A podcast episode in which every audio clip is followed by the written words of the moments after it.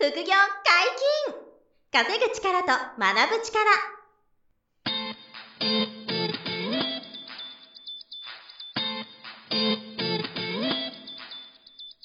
この番組は稼げるようになりたいを叶える副業アカデミーの提供でお送りいたします。副業アカデミーはあなたが副業で稼げる状態になることにコミットしたスクール。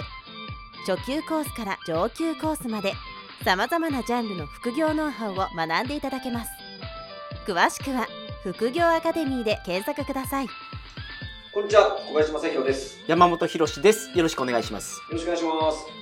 本日も経営者でもあり、環境活動家でもある林俊彦さんに来ていただいております。よろしくお願いします。よろしくお願いしまよろしす。くお願いします。やはり関西のラジオをやられているということで、お話はいが面白いですね。本当に。いやいやいや講演をお聞きしてる感じで我々は聞いてます本当ですね。なんで、この回からリスナーさん聞かれてる方はね、前回と前々回をまず聞いていただくと、本当に学びが多いといいますかね、刺激になりますし、はいこう本当講演を伺聞かせていただいてるようなお話なんで、感覚なんで、はいで、聞いていただいてから今回のね、この続きをあの聞いていただきたいんですけど、はい。今回は、はいあの、前回、あの、その、会社をもう、あの、ぜ事業を育てられて、はい。でご自身の手も離れて、従業員さんが、その会社を、うんあの、えっと、運営していて、はいされてて、社長は、林社長はもう、えー手が離れている中で、はい社会貢献とか、環境活動っていう方にこう、シフトすることで、はいあ。の、その、自分たちの存在意義みたいなものをさ、あるで見出していくみたいな。はい。他者じゃなくて、うちあ、が、そうですいる意ね。味っていうのを見出していくっていうお話が前回あったんですけど、はい。あの、例えばどういう活動を今具体的にされているのかっていうのを今回ちょっと伺っていきたくて、はいあの、いくつか僕も伺ってるんですけど、はいその、えっ、と、サンゴ礁の話とか、あの、ちょっと無農薬の、はいあの、農家さんのお話農家さんとか、ちょっとはいそのあたりを伺いたいなと思ったんですよ。あはいえっと、まずはじめで言うと、まあ、北から言うとすると、はい。北はあの、北海道の、はい。えー美唄市っていうところで、美唄石。はい。はい。はい。えっと、古民家、うん。もう使われなくなった、あのー古民家をまあ、弊社で、えー買い取って、うん。そこで、えーまあ、村づくりをしたいと。うん。安心はい安全なコミュニティを作りたいということで、村づくりをしようっていうことで、うんうう裏作ろうと。はい。話ですかはいもう、お金が必要とならないような村を作れば、そこに人が集まるんじゃないか、みたいな。あじゃああんまりお金使わないような。そうですね。村づくはいりですか？。もう、共感で、あの、その、コミュニティが成り立つ、はい社会を作りたい、村を作りたいということで、は村づくりをしようということで、美唄市に古民家を買ったんですよね。い。で、それもまあ、古民家はいくつ買われたんですか？あ、北海道はもう一つだけです。一つ買って、そこを拠点に村づくりをしていこうという。していこうと。はい。なるほど、なるほど。はい。で、美唄市の、まあ、行政の方はと、いろいろお話をさせていただいて、は美唄市と、あの、協業で、い。はい。えー、安心安全な場所を作りたい、僕は、みたいな。村づくり作り、うんしたいんだよと。本当は国を作りたいんですよ、本当は。国を作りたい。はい。で、安心安全で、あの、もう、欲がない人でないと入れないパスポート作るとかね。欲がない人しか持てないパスポートはい。パスポートを作って、そ、そのパスポートを持ってきてもらったら、そのはい村に入れるとか、そのお家に入れるとかっていう、はいはいはいそういうのを作りたいんですよね。うーん。で、その村では、その、まあ、過疎が続いている地域はい。で、もう高齢化も進んでいる。うん。まあ、その中で若者が、ひあの、そこに、えー来るような、はい。関係人、関係人口を増やすはい。ということを、うん。まあ、美唄市にご提案させていただいて、そのはい。お家市とも、一緒にやってるね。はい、そのお家も、あの、あの、その家主さんから、うん。まあ、そこまで言うなら、あなたにお譲りしましょうということで、まあ、買わしていただいたんですよね。えーアクセスはどんな感じなんですか？その札幌とかからどうやっていくえっと、感じですか、札幌市から行くと、あの、旭川の方に向かう、あの、はい JR に乗っていただいて、はい特急で、えー35分ほどです。ああ、なるほど。あ、じゃあアクセスもいいですね、結構。アクセスはそんなに悪くないです。はいはい。はいあの、1時間に1本ぐらいの電車も走ってるので、特急は。うんうんはい。なので、あの、特にそんな問題なく。はい。なぜそのエリアだったんですか？まあ、たまたまあの、ワーケーションがあって、美唄市で、その、はいはい。ツーリズムを、はい。まあ、活性化させたい。あ。農業を活性化させたいんだったら、ワーケーションがあった時に、まあ、僕の知り合いがやってたっていうのもあって、それで僕は参加したんですよね。えー。はい。その時に、まあ行政の方ともいろいろ情報交換をさせてもらって、はもともとその美唄市、まあ北海道自体がそうなんですけど、縄文時代とやっぱりゆかりのある地がたくさんあって、で、美唄市もそういう資料館があって、うんでそのお話、資料館で館長さんのお話を聞いたときに、うんやっぱり縄文時代に日本は戻らないといけないな、みたいなことをちょっと自分の中で考えて、その原点回帰。原点で、戻らないといけない。はい。やっぱり縄文時代は争い事もなかったし。やっぱり縄ね、文時代に。はい。やっぱ物々交換まず取りすぎもしないし、次の世代のためにやっぱりちゃんと考えてたしっていう。はい。そこに戻れば、なんか人と競合するとかうん競争するとかってなくなるじゃないですか。やっぱそういう場所に行ったっていうのもあったんで、うんじゃあもうここが絶対いいってなって、うんで、もともとその今、古民家を買わしてもらったとこは、もともとその地域の剣道の道場やったんですよ。ああ、そうもともと剣道の道場が併設されてるお家で、はなるほど。はい。じゃあセミナーとかもやろうと思ったらできるあやれますスペースはあるんですい。ね。道場があるので。はい。はい。で、人がもともと集まってた場所がうん、こう、来なくなって、剣道もやれなくうんなって、じゃあそこ絶対もう一回復活させたいっていううん。思いで、うん。で、そこの、まあ、リノベーションを、あまり手を入れず、うん。その昔の状態のまま、まあ、北海道なので、温暖の差がね、激しいんで、えライフラインはきっちりもう、はいあの、やって。させてもらって。であとは自分たちで DIY でやっていけることをやろうっていうので。はい。で、まあ、僕はその、本業とは別で社団法人を2018年に立ち上げてるので、はい。はい。そこにいる学生メンバー、はい。えー、もう要は非営利の団体なので、はいそこの学生メンバーに、こんな村づくりをしたい、誰か美唄市に移住したい人いませんか？って言って、手挙げてって言ったら、二人ほど女性が手を挙げてくれて、はい。ごいですね。それ、あれですか？東京の方ですか？大阪の方ですか？と、東京の大卒の新卒生が一人と、すごい大阪の大卒の新卒生が一人。すぐですよね。住んで、もう今移住して、すいませんって手当と。はい。行きますと。私がやります。私たちがやりますって言って。すごいな。で、移住してくれて。ええで、そういう話を美唄市にすると、じゃあもうその林さんとこの社団法人の活動だけじゃなくて、うん。うん。ぜひ、あの、美唄市でも、活用し、活躍してほしいって言って、地域おこし協力隊のメンバーに入ってください。半分は市の仕事、半分は自分たちの仕事でいいのでやってくれませんかみたいな話になって、いやもうどう？こんな話来たよみたいな話になって。ーあ、その二人、お二人がは、い。今みたいなお仕事、市のお仕事も。そう。で、半分半分で今行ってますわ。はいうん美唄市の仕事半分、えー社団法人 CSO の活動半分で行ってます。へーはいここれでも、あの、生活費とかあんまりかからないようにするっていうコンセプトだったんで、はいそんなにお金をかけずに、はいそのお二人も生活をしたりとか、してますね収収入も最低限の収入をどっかで確保するそうですね。で、そこはもう美唄市が地域おこし協力で入ってもらったらということで、はいその給与も出してくれてるんですよ。うんえで、そこからの、あの、給与と、えー、林の本業からの、えー、まあ言ったらこう、え、援助というか、活動資金みたいなのを、公式も援助が援助してさせてされてるんですね。はい。え、で、な、何をされてるんですか？そこでは、えー、農業の、まあ、こう、支援。農業支援。農業支援。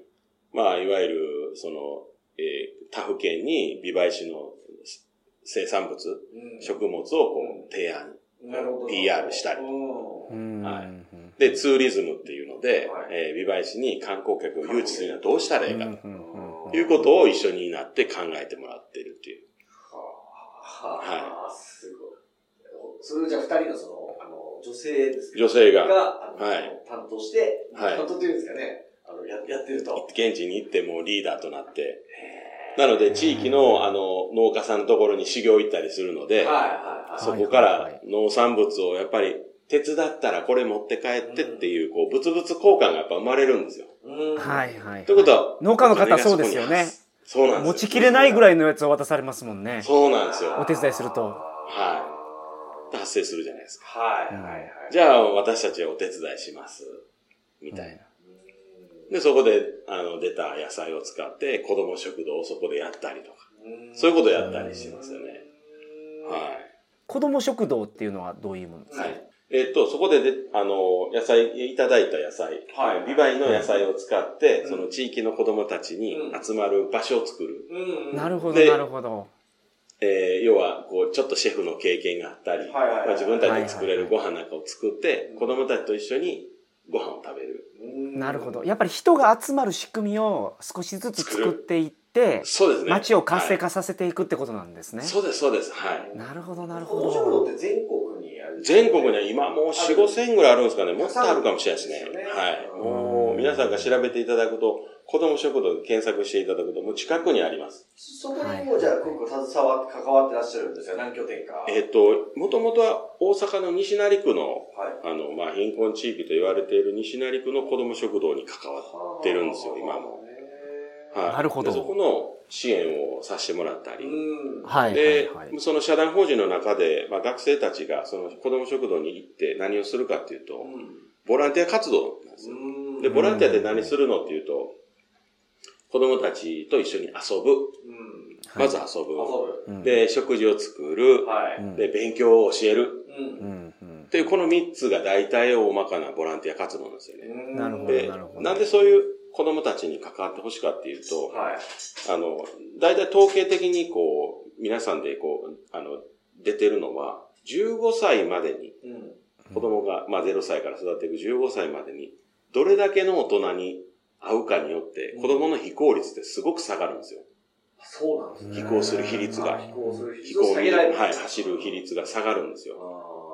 あたくさんの大人に会えば会うほど、でそれも質のいい大人。ーうん。うんまあ言い方ちょっと悪く言うと、はい質のいい大人、そういう、な誰かのためにこうしたいっていう大人にたくさん会えば会うほど、自分の心が変わっていくので、うんなるほど、なるほど。なのでその関係人口をやっぱ増やすって、子供たちに関係人口を増やしていくっていうことも非常に大切なんですね。子供食堂の役割。関係人口ってはいさっきおっしゃってましたね。はいあーなので食事を提供する場が子供食堂ではなくて、はなので、その子供食堂っていうと、なんかこう、貧困家庭の子が行く子子で場所なんでしょって取られがちですけど、いうん。そうではなくて、うん。そういう目線が悪いわけじゃないですけど、うんでも、あなたたちが作った、私たちが作った社会の中に存在してるので、うんうん。じゃあそれを知りに行くっていうこと。なるほどそういう経験にもな学びというか、ありますなる場所だとなので、あの、へ僕らの社団法人に入ってもらうと、そういう子供食堂に出向くことって結構あります。ーあ、多いですね。多いです多いですうんで、子供たちと触れ合う。触れ合うと。で、自分がもう自自主的にこの子たちに何かをしてあげたいっていうアクションが生まれてくるんで、う。うんん。それは子供にもさっきおっしゃってた伝わるんですよ伝わって、はい。あの、プラスの効果が。そうですそうですはい。伝わるとはい。なんで、美唄市はそういうことをやってて、え、あ、ごめんなさい。あと、他にもやられてる。そうですよね。もう一個一個がやっぱ話が深いんで、あの、今北海道がやっと終わったところ。北海道、はい。先日決まったのが、ああの、千葉県で、あの、日本ミツバチのは養蜂農家さんの、え。支援、お手伝いをするはいはいはい。ななることが決まりました。ははい蜂ですね。蜂ば蜂蜜ですね蜂蜜。うんはい。で、うん日本にある、えー皆さんもよく口にする蜂蜜ってあるじゃないですか。はいはい。あれの、えー、80%はい。が、うんえー西洋蜜蜂なんですよ。うーん、西洋産なんです西洋蜜蜂の、えー海外から入ってきた西洋蜜蜂のはい。外国産の、えー蜂蜜です。はいはい。が80% 80%。で、残りの18%があー日本にいる西洋蜜蜂のはい。純国産の蜂蜜なんですよ。日本にいる西洋蜜蜂。西洋蜜蜂のはい蜂蜜なんです大方8割は海外で作られた西洋蜜蜂の蜂蜜。です残りの98%そちらで作作られた日西洋蜜蜂。うん。残りの2%がうん日本にいる日本蜜蜂から取られた蜂蜜なんです。うーん。2%。はいだから僕らが手にする蜂蜜はほぼほぼはい。外国から入ってきた西洋蜜蜂か、えー日本、じ日本で作られた西洋蜜蜂の蜂蜜しか出回ってないんですよ。ないと。はい。純国産の非加熱の日本蜜、日本蜜蜂から取られた蜂蜜の2%に手にしようってなかなかの確率です。自分で買いに行かないとないんですよああ、そうなんですうね。んで、その日本蜜蜂の養蜂農家さんで、まあ、ご一緒させていただくということが決まりました。えーこれは、全く僕知識ないですけど、日はい本ツバチの蜂蜜が、はいやっぱりなんか体にいいとか。体にいいです。あ、そうなんですね。やっぱり。違うんですね。やっぱり違いますはい。やっぱ非加熱の素材でもあるしうん、やっぱ菌の種類がやっぱ全然違うんです違うんですか？まあ、西洋ミツバチがダメなわけではないんですけど、うんまあ、日本ミツバチは、あのその、すごくいいとされています。はい市場に出てる価格はどんなもんなんですか？西洋ミツバチの価えっ格と、とね、あの、西洋ミツバチのあ蜂蜜、蜂蜜の価格で言うと。あ、蜂蜜の価格で言うと、どうでしょう？1.5倍ぐらいが日本ミツバチの価格ですか？ら、2.5倍、高いですね2倍。はい、高いですかね。高級蜂蜜。高級ですねはいなので、あのーまあ、今、百花蜜とかで書かれてる部分があるんですよ。やっぱり日本蜜蜂っていろんな花の蜜を吸ってくる。花いはいはい。百の花ですか？そうですそうですはいでも百花蜜で書いてても西洋蜜蜂の分もあるんで、うーんだから百花蜜で書いてて日本蜜蜂かどうかはちょっとそれは、あの、まだわかんないですけどね。で、その日本ミツバチの蜂蜜をはい増やしていこうっていう意味で、そうです千葉県の、はい。あの養養蜂農家さんのところに提携していくというか。でうん、もう来年分から、えー、弊社の社団法人のはい養蜂のこう箱を、はい。えー、何十箱か設置させていただいて、えご一緒に、こう、その養蜂のケアをして、はい蜂蜜の採取から、あの、えー、分までしていこうっていうことを決めました。はあこれはなんかその全国に、こう、なんか EC サイトで買ってもらえるようになるとか、あ、そうですね。そういうイメージ。もうゆくゆくは来年、あの、今の時期がちょうど蜂蜜の取れる時期なので、えー今の時期になると来年の今頃にはその僕たちが今作ってた、この間言ってたのが商品になりましたよっていうのが発表できる。ようにしましていきますはい。なんかそので養蜂って聞くとですよね、はい。まあ、蜂蜜を生産するっていう以外にはい。その秋の季節にその花に花粉をつけるために蜂をなんかそうですね。レンタルしてやったりするじゃないですか。もうありますねうん。やっぱ蜂はね、はいはいこう、こっちの、あの、花粉を取ってこっちにしていくっていうので、やっぱり野菜とか。実をつけるためにい花るんですよね。そうです。絶対いる存在なんですよ。はいはいはいその蜂が、日本蜜蜂とその西洋蜜蜂は何が違うかというと、日本蜜蜂は基本的に農薬のかかったうん花や木の芽を、はいか。ら、花を、あの、花粉を取れないんですよ。蜜を吸えないんですよ。なるほど農薬がかかってると。あこの蜂蜜、日本蜜蜂の脳にある、えー、何かに刺激を、その農薬ーが、はあの、はいはいはい。ちょっと具体的にはまだここでは言えないんですけい。ど、うんはいそういうのがこう働きかけてそれを吸うことに、うんそれで自分が出てきた箱に戻れないんですよ。巣に戻れないんですよ。農薬がそこをいかあの破壊させちゃうの。えだから日本蜜蜂が貴重なんですよ。んー。ああ。じゃあ、無農薬前提で。前提じゃないと日本蜜蜂は育たない育。たないんだ。蜜を吸ってこないんですよ。へえ。で、そういう管理をして、はい。あの、スタートしていくわけスタートその日本だから自然のところでないと日本蜜蜂は育たないんで、だからこそ、蜂蜜が貴重だとなるほど。あで、西洋ははいそういう農薬がかかってる蜜であったりも取ってくるし、あのーその農家さんがもうあえて砂糖水を作って、その蜜を吸ってっていうパターンもあるんですよね。ーうーん。うん。だからやっぱり純粋なものの蜂蜜を食べたければ日本蜜蜂のものをぜひ皆さんも口にしていただきたいっていう。はあ。それぐらい貴重なんですよ。今は本当ね、あの、農家さんも、まあいろんな、こう、からくりの中で、農薬を使わざるを得ない時代になってるので。それが人間の体に非常に悪いのでね。はい砂糖水使っちゃってたりもするんですね。そうなんですよ。え実際には、まあそれはなかなかね、あの、うん歌ってない、歌えないでしょうけどでもまあそういうことなんですよね。うん。ぜひだから日本蜜蜂を食べていただくと、やっぱり濃度も全然違うし、色も違うし、味も味も違います。違うんですか？はい。うん糖度も違うんですよ。あ、そうなんやっぱり日本蜜は。蜂の、あの、蜂蜜っていうのはやっぱり80度を切るんですよね。糖度が。で、西洋蜜蜂っていうのはやっぱそういはい。うはいの糖度コントロールができるので、やっぱ80度超えちゃうんですよね。なるほどなので、もう全然その参加する、蜂蜜って基本的にあの腐らないんで、固まるぐらいのもんでね。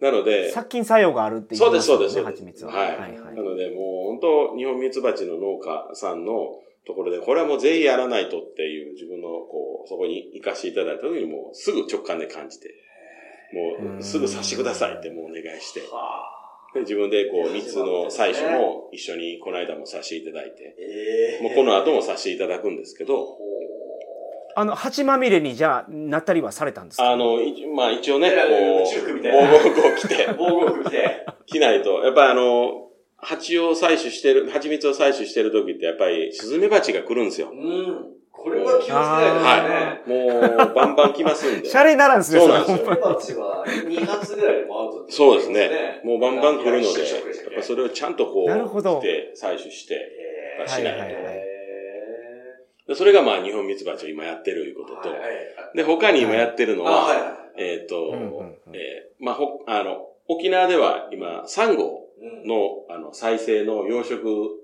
をやっています。再生。はい。サンゴ再生。なるほど、なるほど。もう皆さんもあまりね、分かってはないと思うんですけど、この、まあ、気温、この夏のね、今年の夏も大変気温上がりましたけど、うん。海水温がですね、もう31度、2度あるんですよね。上がってきてる上がってます。うんはい。そうなるとどうなるかって言ったらやっぱり、サンゴっていうのはまあ25度とか27、7度ぐらいまでがやっぱり適正の水温で育つ植物なんで、はなので、あの、サンゴがやっぱどんどん発火していくってい。いうことがもう実際にああ、起こってるんですよ。発火って死ぬってことですね、死ぬんですよつまり。はい白くなっていくイコール死ぬっていうことですよ。はい。はいこれは日本だけじゃなくて、もう世界各国で発火していってますっていう現状。ん。なのでこれが、その今、あの、再生活動を沖縄でさせてもらってますけど、沖縄の宮古島の伊良部島っていうところでさせてもらってて。はい。はい。沖縄では各地でいろんなその、サンゴの再生事業というのをやられてる方が増えてきましたよね。はい。はい。これ、今日再生させるために海水温の上昇が原因であればですよね。原因、はい。対応策って、なんかどういう形になるんですか？えっ、と、今、あの、9月にはよくありましたけど、台風があるじゃないですか。うん。はい。これが海水温を一気に下げてくれるんですよ。へー、台風。なるほど台風が。あーなんか台風が直撃するっていうのは、いい効果もあるってことなんですよね。なるほど、なるほど。はい自然にとって、自然にとっては。はい。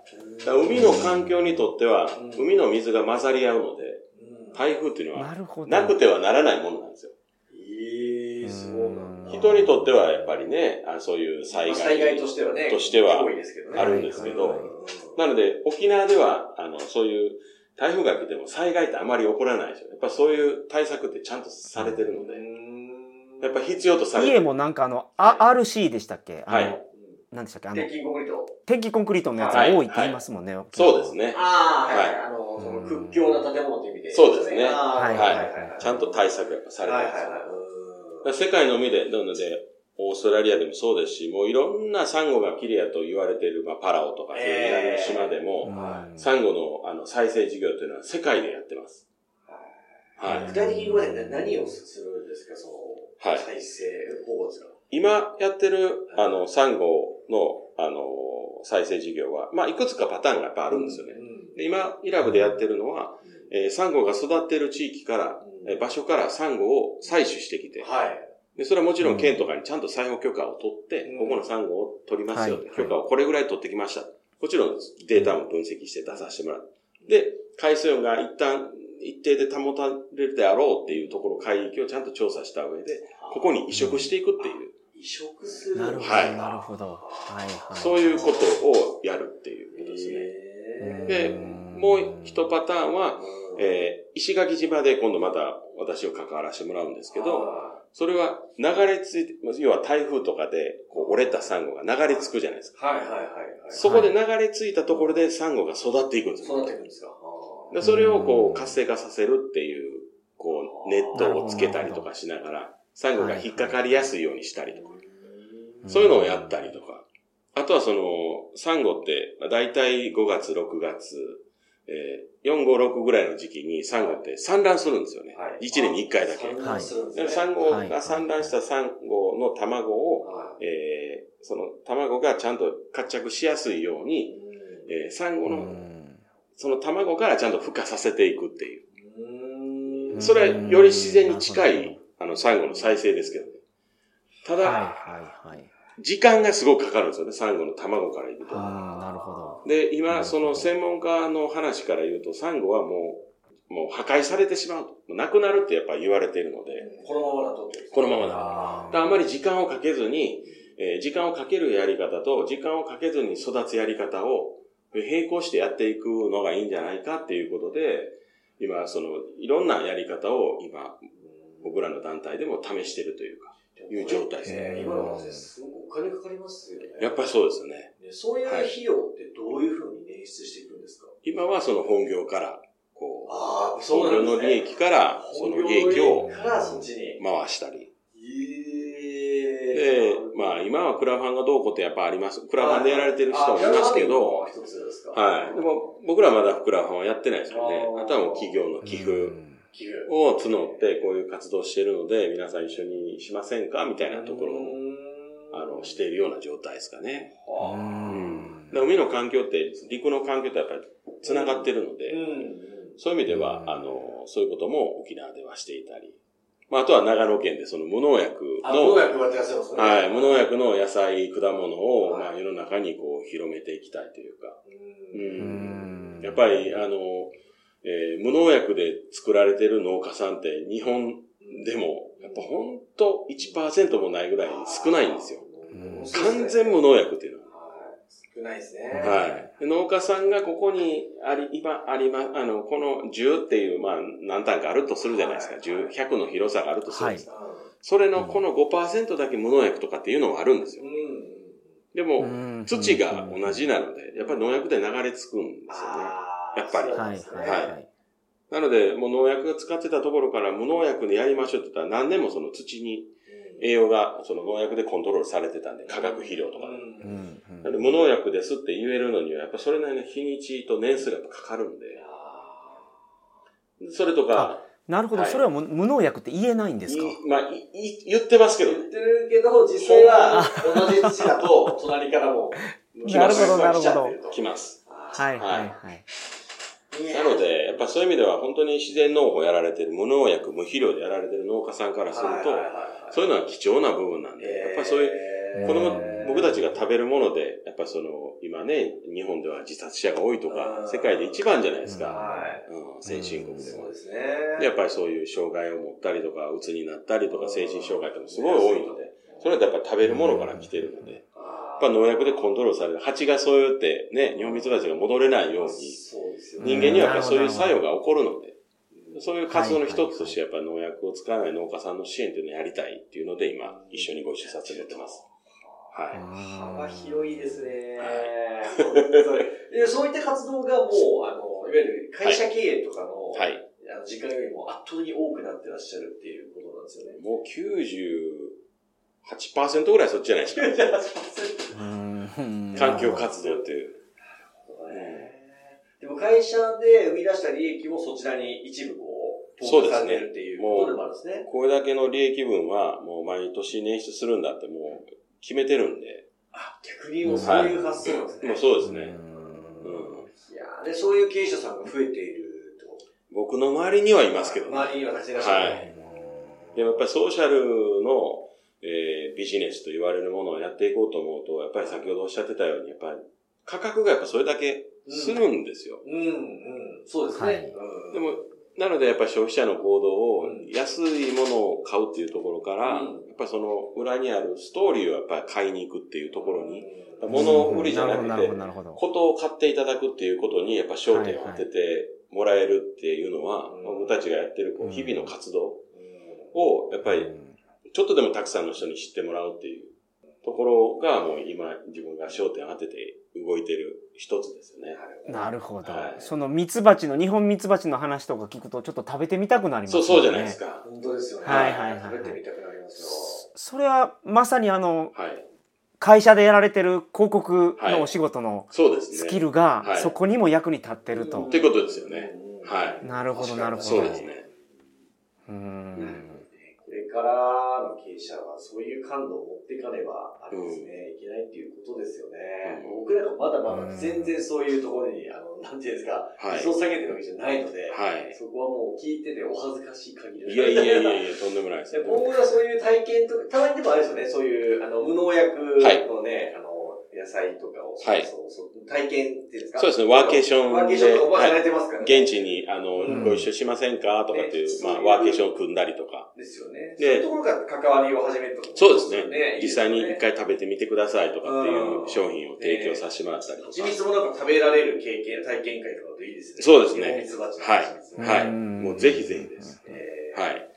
いやー、ちょっとね、今回もすごい、あの、具体的な活動をいくつか、はい。あの教えていただきましたはい。